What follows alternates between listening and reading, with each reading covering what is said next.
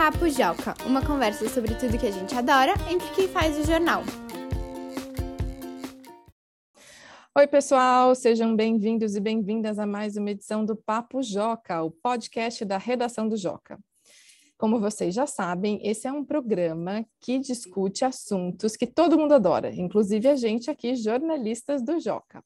Eu sou a Carol, editora-chefe do Joca, e estou aqui hoje com o Vinícius, um dos nossos repórteres. Oi, Vini, tudo bem com você? Oi, Carol, tô bem, e você? Tudo jóia também. Hoje a gente vai falar de um assunto muito, muito, muito legal. É o seguinte: o que, que a gente faria durante um apocalipse zumbi? Pessoal, é claro que tudo isso é ficção, zumbis não existem, tá? Mas esse aqui é um exercício de imaginação que é sempre muito divertido, né? E para não quebrar a tradição aqui do Papo Joca, a gente foi ouvir leitores que nos contaram o que fariam nessa situação. A participação de hoje é de leitores que fazem parte do Clube do Joca, o nosso conselho super especial que nos ajuda aqui no dia a dia de fazer o jornal. Vamos escutar primeiro a participação da Isadora. Se eu estivesse um apocalipse zumbi, eu ligaria para todos os meus amigos e familiares para a gente se reunir e para eles levarem sal. Aí nós iríamos escondidos para uma base da NASA e a gente pegaria um foguete. E daí a gente iria para o espaço e jogaria todo o sal na Terra. E daí os zumbis eles detestam sal, então provavelmente eles desmaiariam. E daí a gente poderia voltar para a Terra. Um beijo, tchau.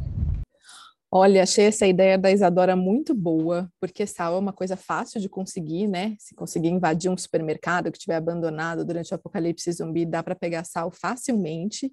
E a, se não der para subir no espaço, como ela falou, jogar o sal lá de cima, também dá para ter uns pouco de sal junto do corpo e jogando nos zumbis, né?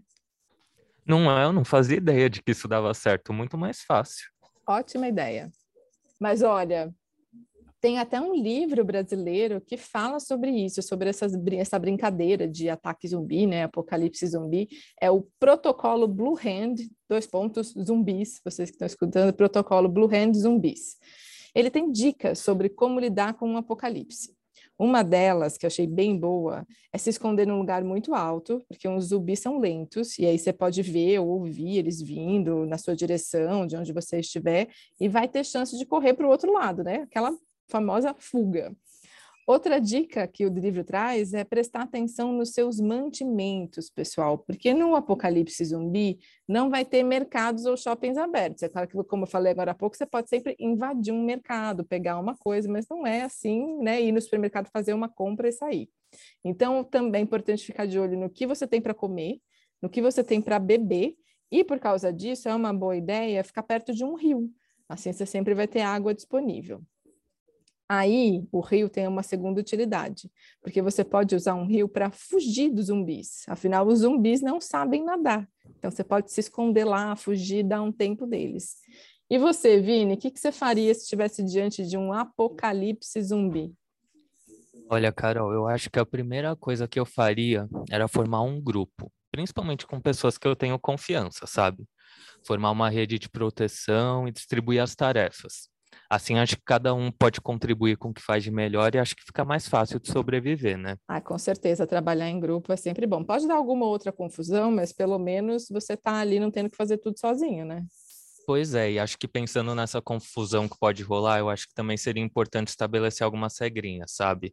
Para que cada um saiba agir de acordo com as situações que forem difíceis e que forem surgindo, né? É Porque é se a gente não fizer alguns combinados, acho que o grupo pode começar a ter alguns problemas e aí pode acabar até esquecendo da existência dos zumbis e tendo tanta confusão no grupo, né? É, e tem o famoso combinado não sai caro, né, Vini? Tudo que é combinado fica mais fácil. Inclusive, eu acho que essa regra de manter bons relacionamentos, combinados e uma boa conversa, ela vale para qualquer caso extremo, não só para o ataque dos mortos-vivos. A Anitta, de 9 anos de idade, e o Lucas, de 11 anos, mandaram pra gente o que eles fariam caso o planeta fosse invadido por alienígenas. Vamos ouvir? Oi, pessoal, tudo bem? Se eu tivesse sobreviver a uma invasão de alienígenas, eu tentaria achar pontos de reunião de sobreviventes Vou ter que achar uma arma para batalhar. É isso. Tchau, Papo Joca. Eu tentaria ser amigo deles, porque daí eu ia mostrar para eles que não ia dar certo eles morarem na Terra por causa da destruição do homem. Tipo, olha, sa saiam daqui, porque não vai dar muito certo vocês aqui na Terra. Aqui tá bem destruído. Gente, então, muito bem. Esse foi o nosso episódio de hoje sobre apocalipse zumbi, invasão alienígena, esse tema da ficção que tanto fascina todo mundo, né? Tem tanta série, tanto livro, tanto filme sobre isso. A gente aproveitou para soltar a imaginação hoje e conversar sobre essas possibilidades assustadoras, mais fictícias. Fiquem calmos. A gente espera que vocês tenham gostado.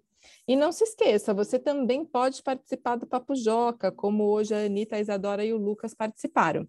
Basta você mandar uma sugestão de assunto para a gente ou um áudio compartilhando uma história da sua vida, algo que você queira contar para todo mundo. Para fazer isso, basta mandar um e-mail para joca.magiadeler.com.br ou acessar o formulário de contato que fica na aba Como Participar do Joca no canto superior esquerdo do nosso site. O site do Joca é jornaljoca.com.br. Hoje a gente fica por aqui. Até a próxima. Tchau, Vini. Tchau, Carol. Tchau, galera.